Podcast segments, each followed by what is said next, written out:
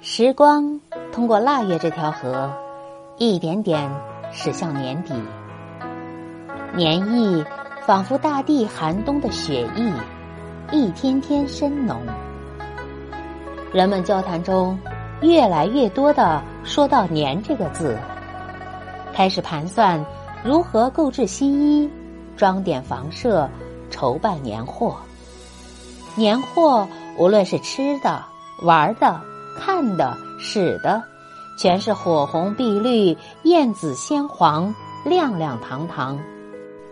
生活好像一下子点满了灯，祖祖辈辈不管今年的希望明年是否落空，不管老天爷的许诺是否兑现，他们照样活得这样认真。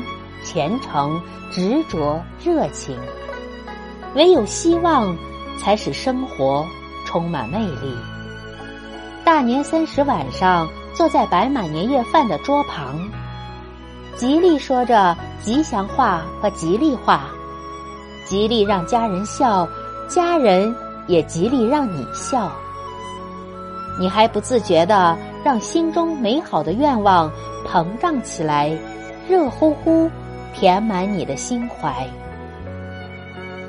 这时，你是否感觉到年意其实不在任何其他地方？